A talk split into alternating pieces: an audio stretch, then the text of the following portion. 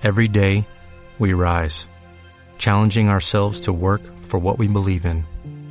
At U.S. Border Patrol, protecting our borders is more than a job, it's a calling. Agents answer the call, working together to keep our country and communities safe. If you're ready for a new mission, join U.S. Border Patrol and go beyond. Learn more at cbp.gov/careers.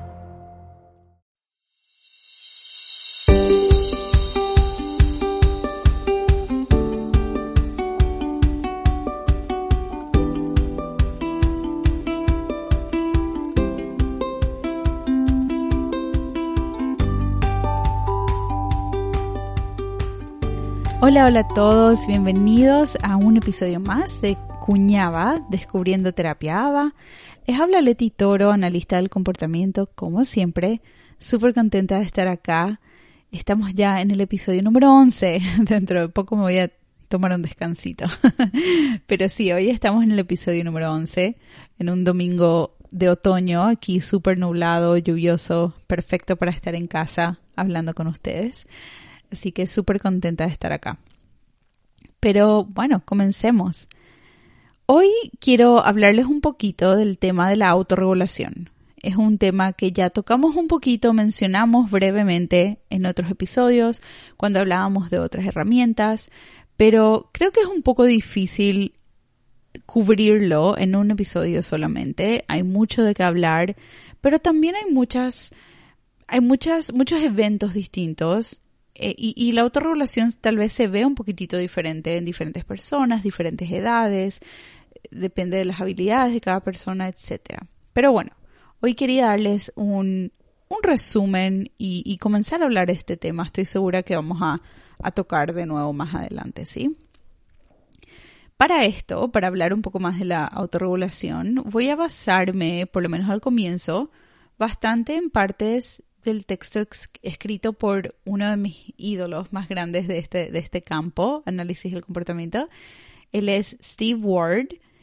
En su libro, el libro que él, él desarrolló, llamado Inventario de Repertorio del Buen Aprendizaje, según mi traducción. un poquito, un, poquito distinto, está en inglés, pero bueno. Eh, tiene un texto súper, súper espectacular que a mí me encanta utilizar con mis niños y niñas y encontré un poquito de material que quiero compartir con ustedes. Aquí en Norteamérica tenemos, y, especialmente en inglés, realmente tenemos una cantidad inmensa, bastante, bastante extensa de textos y material publicados, artículos, estudios científicos, todos en inglés. Ya tenemos más traducciones al español, pero no estamos ni cerca de lo que, de lo que tenemos en inglés. Y una de mis, una de mis metas o alguna, una, algo que yo quise hacer y que creo que ojalá sea interesante y ayude, es poder comunicar parte de esta información, parte de estos textos que tenemos en inglés y compartirlos en español con ustedes y explicar un poquito más de qué se tratan para hacer accesible esa información también. Pero bueno, aquí vamos entonces. Autorregulación. En términos de autorregulación, comportamientos difíciles, etc. Muchos adultos, y me incluyo, y muchos de nosotros, desarrollamos una habilidad excepcional de crear un ambiente completamente seguro, completamente perfecto para nuestros niños, sin incluir, sin decir la palabra no para no hacerle enojar a nadie, sin negar acceso a nada, sin presentar situaciones difíciles para los niños o niñas, ¿sí? Esto puede ser muy útil mientras que estamos conociendo a nuestros, a nuestros estudiantes, a nuestros niños y niñas, cuando estamos desarrollando una relación con ellos y estamos asegurándonos de tener momentos positivos más que nada, ¿verdad? Con nuestros peques, así desarrollamos esa, esa relación de la que tanto hablamos. Sin embargo, eventual, o sea, esto no puede, no puede durar para siempre, ¿verdad? El mundo no es perfecto y color rosa siempre, siempre, siempre. Eventualmente tenemos que darles herramientas necesarias para enfrentar las cosas difíciles que el mundo real sí o sí van a dar. Tenemos que tomarnos el tiempo y a veces ir hacia esas situaciones difíciles para poder practicar todas esas, esas herramientas, ¿sí? El lugar de trabajo, cuando, cuando nuestros niños sean adultos y, ojalá tengan la, la, oportunidad de tener un trabajo, una aula de clases, de participar en una aula de clases, ir a una fiesta de cumpleaños. Todos estos son ambientes caóticos, rápidos y difíciles en muchos sentidos para nosotros muchas veces, pero más que nada, o sea, si es difícil para nosotros, sería mucho más difícil para una persona en el espectro, ¿sí? Con, con TEA. Podemos, sin embargo, crear estas situaciones, ¿sí? Podemos crear, nosotros tratar de imitar estos ambientes y crear situaciones en las que gentil, gradual y sistemáticamente ayudamos a nuestros niños a aprender paso a paso a lidiar con todas estas situaciones, ¿sí? Y así vamos dándoles las herramientas que necesitan para navegar estos, estos momentos difíciles, estos ambientes caóticos y rápidos y ruidosos y etcétera, ¿verdad? Que cambian a menudo, ¿verdad? Es difícil estar en ambientes en la vida real en los que una rutina de repente no cambia o algo inesperado pasa. Todos tenemos que, todos aprendemos, algunos mejores que otros, a lidiar con estos momentos difíciles. Y nuestros niños también pueden aprender, son completamente capaces, pero tenemos que saber cómo hacerlo, ¿sí? Algo que a mí me pasa a menudo, la gran mayoría de las veces, las personas me preguntan, ¿qué hago para ayudar a mi hijo hija o a mi estudiante cuando está en el medio de una crisis? ¿Qué puedo hacer? ¿Cómo les puedo ayudar?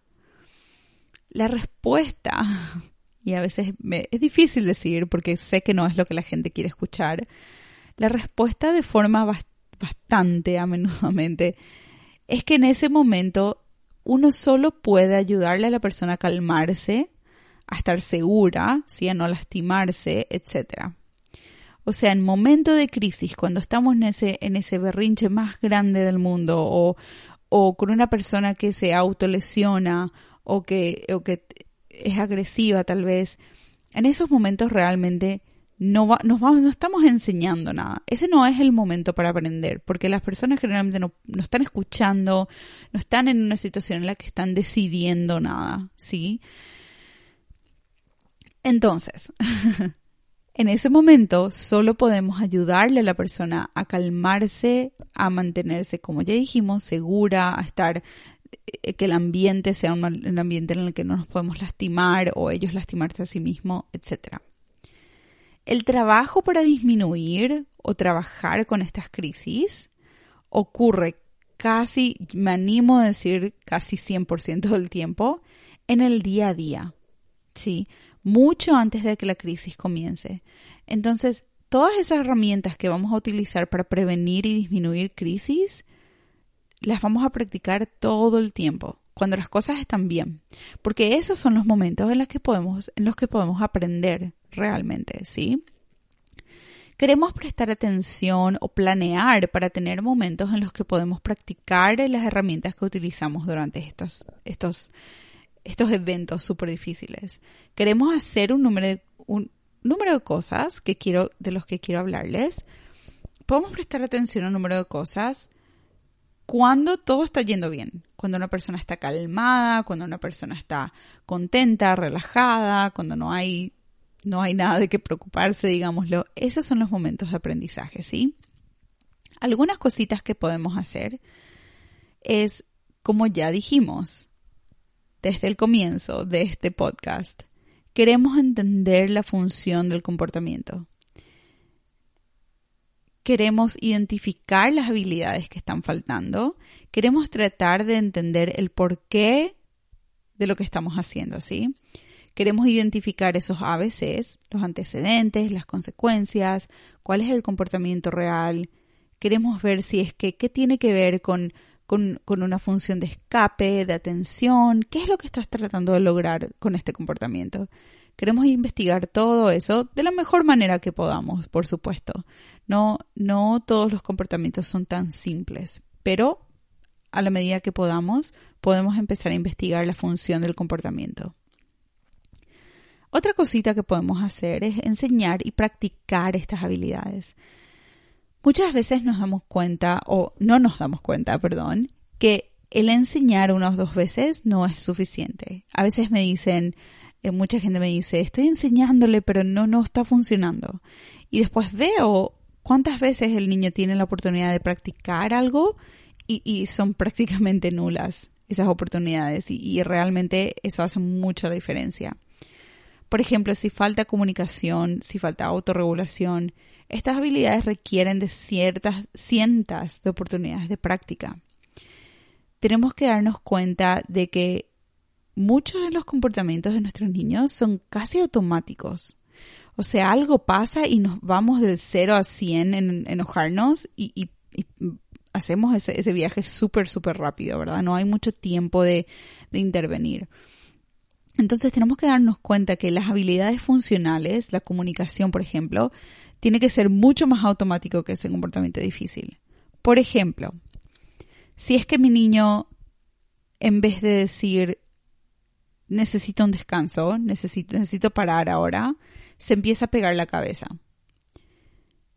Ese, ese comportamiento de pegarse la cabeza empieza súper rápido, ¿verdad? El niño hace la tarea, hace la tarea, todo está bien y de repente, ¡pum!, empiezan los golpes. La transición de estar bien a, un momento difícil realmente a veces pasa bastante rápido. Entonces, la habilidad de esa persona de poder comunicarse en vez de pegarse en la cabeza, en vez de decir quiero un descanso, tiene que, tiene que ser súper automática. La comunicación tiene que ser más automática que el pegarme en la cabeza. Y para algunos niños que vienen pegándose la cabeza hace muchos años y para quienes funciona este comportamiento súper efectivo, es muy difícil eso, requiere muchísima práctica. Imagínense si hay un niño de 5 años que hace 2 o 3 años se viene pegando la cabeza para comunicar algo, tiene cientos y miles de, de oportunidades de práctica pegándose la cabeza. Funciona.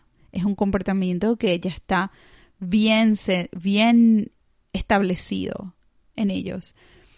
Si queremos venir y enseñar comunicación, esa comunicación tiene que ser mucho más automática. Sí, y para llegar a ese punto tenemos que tener cientos y miles de oportunidades de comunicarnos y tenemos que estar ahí para enseñar. Es la tarea de las terapeutas a veces, ¿verdad? Porque los papis y las mamis no tienen, no tienen tiempo para enseñar con ese nivel de intensidad, ¿verdad? Los tenemos que, los papis y los mamis tienen que trabajar, tienen otros hijos tal vez, tienen, tienen que cuidarse a sí mismos, ¿verdad? Eh, eh, realmente hay muchas, muchas cosas en sus hombros. Eh, pero bueno, tenemos que enseñar y dar oportunidad para practicar los, los comportamientos de reemplazo, digamos, ¿verdad? Los, los comportamientos funcionales muchísimo, muchísimo, muchísimo en el día a día, ¿sí? Queremos también, otra cosita que podemos hacer es identificar comportamientos precursores y llegar a ayudar antes de que la crisis comience. Entonces, esto significa que hay veces que no siempre es muy fácil de identificar, pero queremos identificar qué es, qué es lo que la persona hace, por más chiquito que sea, qué es lo que la persona hace que tal vez me da una señal de que algo está por pasar, de que una crisis está por llegar. ¿sí? Si es que de repente hay alguien que empieza a mover las a agitarse un poquito más, ¿verdad? Antes de una crisis, empieza tal vez a mover las piernas, mover los brazos con un poquito más de ansiedad, entonces no necesito esperar que una crisis llegue, puedo actuar en ese momento. ¿Sí? Puedo actuar y, enseñar, modelar un poco de comunicación en ese momento. Entonces, algunas de, algunas de las cositas que podemos hacer son, como ya dijimos, entender la función del comportamiento, enseñar y practicar habilidades que faltan, ¿sí? Las que, las que están faltando y que no están permitiendo que la persona se comporte de una mejor, de una forma más saludable. Y también podemos identificar comportamientos precursores, cositas chiquitas que tal vez la persona hace antes de que una crisis llegue, ¿sí? Eh, todas estas cosas van a ayudarnos a poder enseñar esas habilidades de autorregulación. No podemos realmente hablar de autorregulación sin hablar de, este tipo de herramientas, ¿sí? Porque van realmente de la mano, súper, súper, súper entrelazadas.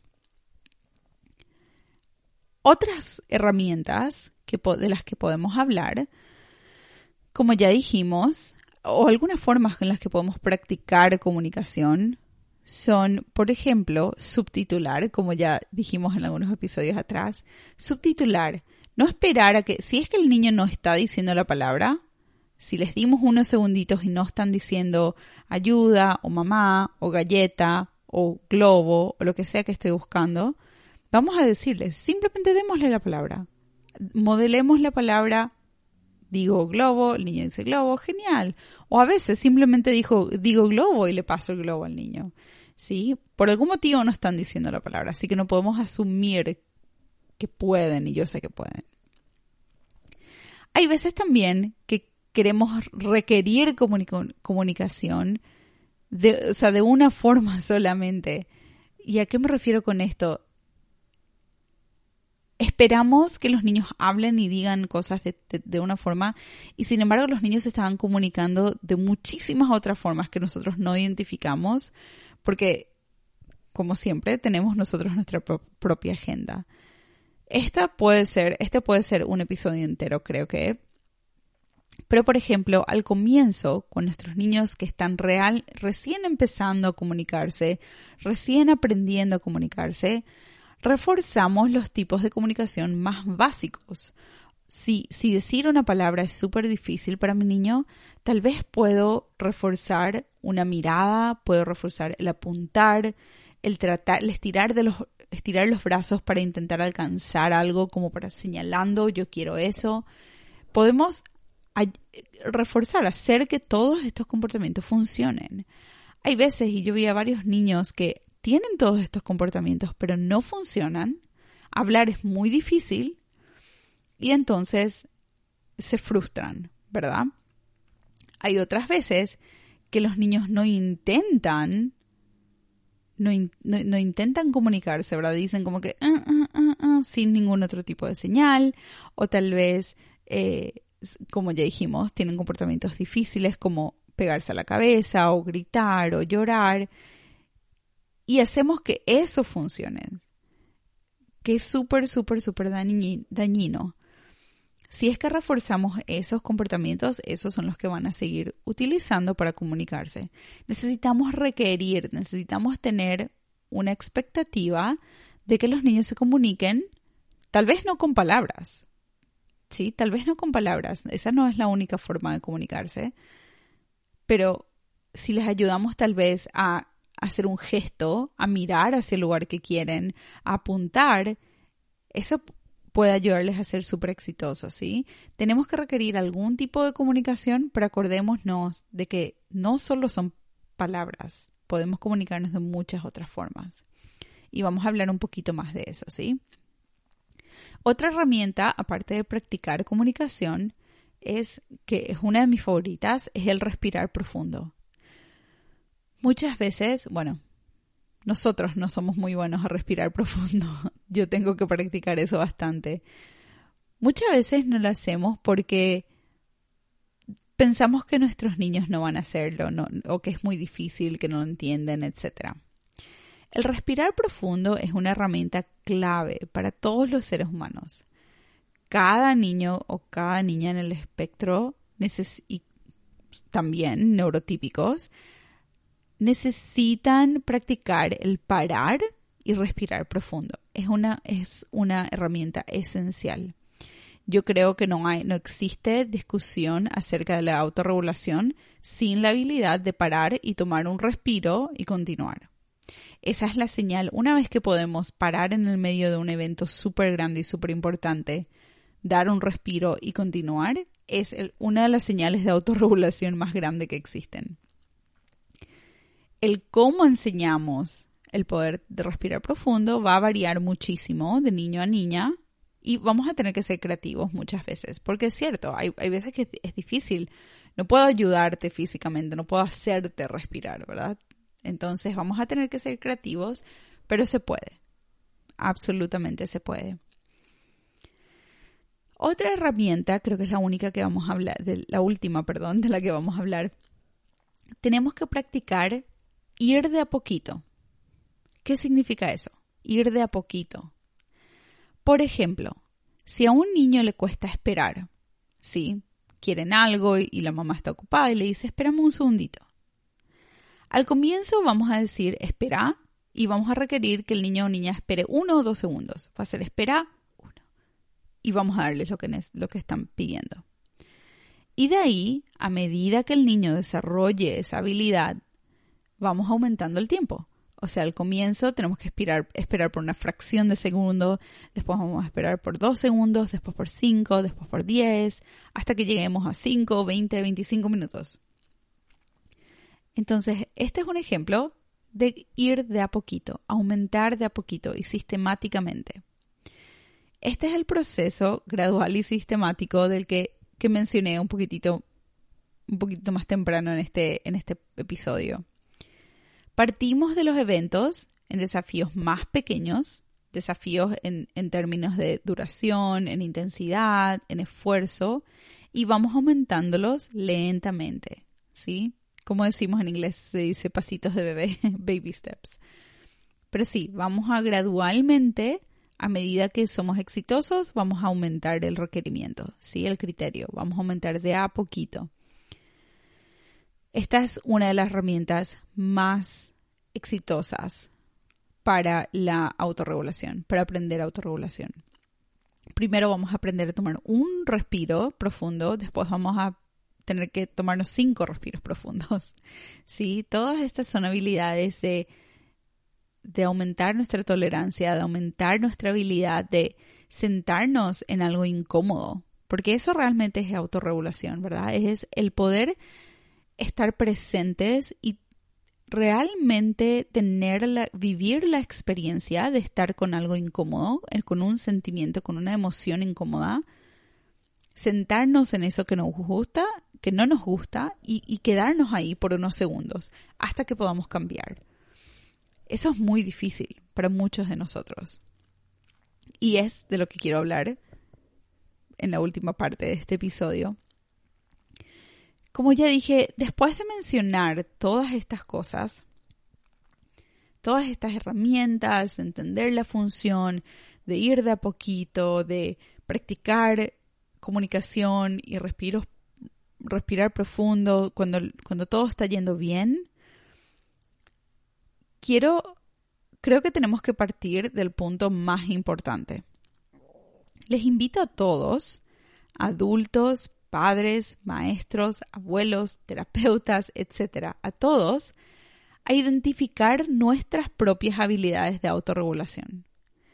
Quiero preguntarle a ustedes, quiero preguntarte a vos que estás escuchando, ¿qué tan ¿Qué tan efectivas son tus habilidades de autorregulación? ¿Qué tanto puedes aguantar esos momentos difíciles, esos eventos difíciles en la vida sin perder el control? Y si es que sos súper bueno a eso, ¿qué tanta energía te toma? ¿Qué tantas herramientas? ¿Cuántas horas de yoga tenés que practicar en la semana? ¿O, o cuántas horas de meditación? ¿O cuántos minutos de meditación? ¿O ¿verdad? ¿Qué es lo que requiere para que nosotros seamos buenos en la autorregulación si es que si, si es que lo somos? Esos momentos en los que vamos súper apurados, nos encontramos con tráfico, en el que el restaurante no tiene lo que pedíamos y no está o, o la comida que nos llegó no nos llegó como queríamos, cuando las acciones de otras personas son difíciles de aceptar, que pasa muchísimo, ¿sí? las acciones de las otras, de otras personas a nuestro alrededor sean difíciles de aceptar. Todo eso requiere de nuestra autorregulación. Primero, podemos encontrar ejemplos a diario de personas que no pueden o saben lidiar efectivamente con estas situaciones. Podemos encontrar ejemplos de esto en todas partes. ¿Sí? Para las personas que sí pueden, pensemos en todo lo que hacemos en segundos, ¿sí? Entonces, una persona que es súper buena en autorregulación, en una fracción de segundo hace estos seis pasos, ¿sí? El evento ocurre, algo pasa que no nos gusta, yo identifico una reacción en mi cuerpo, algo que indica que lo que pasó no nos sienta bien. Mi cuerpo dice, mm, algo, mm, algo está pasando, no, no, no, no me siento completamente en homeostasis. El tercer paso, una vez que, identificamos que algo está pasando en nuestro cuerpo, tenemos un sentimiento de, que algo no nos gusta, hacemos que esa sensación pare, que esa sensación frene y que deje de crecer, ¿sí? Estamos todavía ahí. Eso que pasó todavía no me gusta. Tengo ese, esa, esa pelota en el estómago, así es como yo siento las cosas. Tengo esa pelota en el estómago, pero voy a empezar a hacer que no, que no crezca, ¿sí? Que, que pare donde está. De ahí voy a buscar en mi caja de herramientas alguna herramienta que me ayude. Voy a empezar a buscar mientras que esa sensación incómoda está en mi estómago. Voy a buscar en mi caja de herramientas alguna herramienta que me ayude. Voy a emplear esa herramienta para reducir el sentimiento no deseado, para, para tratar de eliminar o reducir esa pelota que tengo en el estómago. Y después voy a continuar con lo que estaba haciendo. ¿Verdad? O sea, por ejemplo, si estoy en, el tráfico y un auto viene y se pone enfrente mío, me corta así en seco y, me asusta y qué sé yo, me el, enojo empieza y empiezo a decir, oh, oh, esto, algo está creciendo en mi estómago, no me gusta este sentimiento, voy a tratar de controlar por unos segundos, voy a buscar una herramienta, voy a encontrar mi, mi respiración profunda, voy a empezar a respirar profundamente varias veces hasta que esa pelota en mi estómago, ese enojo, disminuya y después voy a continuar para no bajarme y empezar a perder el control y, tal vez agredirle a la otra persona, por más de que probablemente se lo merezca. Pero todo eso nosotros podemos hacer en fracciones de segundo cuando somos buenos en la autorregulación. A veces inclusive podemos hacer algo para cambiar la situación si podemos. Sí, si es que es algo eh, con lo que yo tengo control, algo que yo puedo controlar, tal vez inclusive puedo hacer algo para parar. Pero estas habilidades son extremadamente complejas, tanto que muchos de nosotros, como ya estamos diciendo, muchos de nosotros no las empleamos efectivamente el 100% del tiempo. Si nosotros no podemos, ¿cómo pensamos que un niño y demás, un niño con TEA que tal vez no tiene las mismas habilidades de comunicarse, por ejemplo, o comprender, ¿cómo podemos esperar que ellos puedan hacer todo esto sin apoyo alguno? Niños chiquitos, niños que todavía no, no aprendieron a comunicarse, niños con déficits cognitivos o de desarrollo, ¿cómo esperamos que esos niños puedan autorregularse cuando nosotros mismos no podemos? Pensemos en eso. Por supuesto que podemos enseñar esto. Todos podemos aprender esto. Lastimosamente, generalmente no se nos enseña. Pero eso mismo, necesitamos enseñarlo. Necesitamos apoyar a nuestros peques cuando están pasando por estos momentos difíciles. Porque así, tal vez, ellos no van a crecer a ser adultos como nosotros actualmente, que no podemos autorregular. ¿Sí? Tenemos que, ah, esto me pasó últimamente, perdón, paré, paré en, media oración, pero esto me pasó recientemente que estuve viendo en, Instagram, en videos, en, en, social media, que la cantidad de personas enojadas, la cantidad de personas grabando a una señora que, que, le está gritando y pegando con un palo porque la otra persona hizo algo que, pero algo así mínimamente importante, o sea, personas que realmente no están reaccionando bien a eventos no tan importantes, está pasando más y más y más. Claramente no somos buenos en la autorregulación. ¿Y cómo, cómo esperamos que nuestros niños lo sean? Tenemos que enseñarles. De aquí viene también la discusión del uso del castigo que tuvimos hace unos episodios. El castigo no enseña autorregulación. Entonces, si es que lo utilizamos de sobremanera, nuestros niños nunca van a aprender a autorregularse, nunca van a aprender a estar, eh, a, identificar, a notar sus emociones y entender qué es lo que está pasando. Y van, vamos a continuar con el ciclo de tener una sociedad con adultos que no pueden autorregularse. Y ese es un problema grande. Es posible que en nuestra, en nuestra aventura de enseñar a nuestros niños autorregulación necesiten los, los padres y inclusive los maestros necesiten profesionales para navegar todo esto, este proceso, porque no siempre es simple, no siempre los comportamientos son, son mínimos o hay veces que estamos lidiando con cosas peligrosas, así que por favor, si necesitan ayuda, vayan a un profesional, vayan a alguien que tiene experiencia con esto yo siempre estoy acá sin problema, pero sí, no tengan miedo, es, es muchísimo más efectivo y muchísimo más beneficioso para todos, no solo para el niño, pero para toda la familia, para todo el círculo, el enseñar a los niños a que puedan autorregularse. Acuérdense, todo esto que compartimos en estos episodios es información general, ¿sí? Es, es difícil, cada comportamiento es único, cada persona es distinta, eh, tiene su propia historia de aprendizaje y hay comportamientos mucho más complejos a los que estas herramientas solamente no van a funcionar, ¿sí? Esta es información general, especialmente en esta área, ¿sí? Especialmente en esta área. Es importantísimo entender al individuo, entender a la persona única. No existen dos personas iguales, no existen dos niños iguales y tenemos que reconocer esto para ayudarles a ser súper exitosos, ¿sí? Pero bueno, aquí llegamos, comenzamos a hablar de autorregulación. Ojalá que esto haya ayudado un poquito. Como ya dije, este es un tema que creo que vamos a tener que seguir tocando en combinación con otros conceptos. Y también espero poder, creo que vamos a tener unos cursos dentro de poquito en los que vamos a poder ayudar a, a casos individuales. Y, pero bueno, sí, Ojalá que esta información les haya ayudado, que sigan disfrutando de escuchar. Si es que les gusta, porfa, suscríbanse, así yo sé qué es lo que, qué es lo que la gente quiere escuchar ahí. Estoy como siempre en Cuñaba, en Instagram. Y sí, me encanta estar aquí y poder compartir información con ustedes. Y nos vemos en el siguiente episodio. Que tengan un súper lindo día. Chao.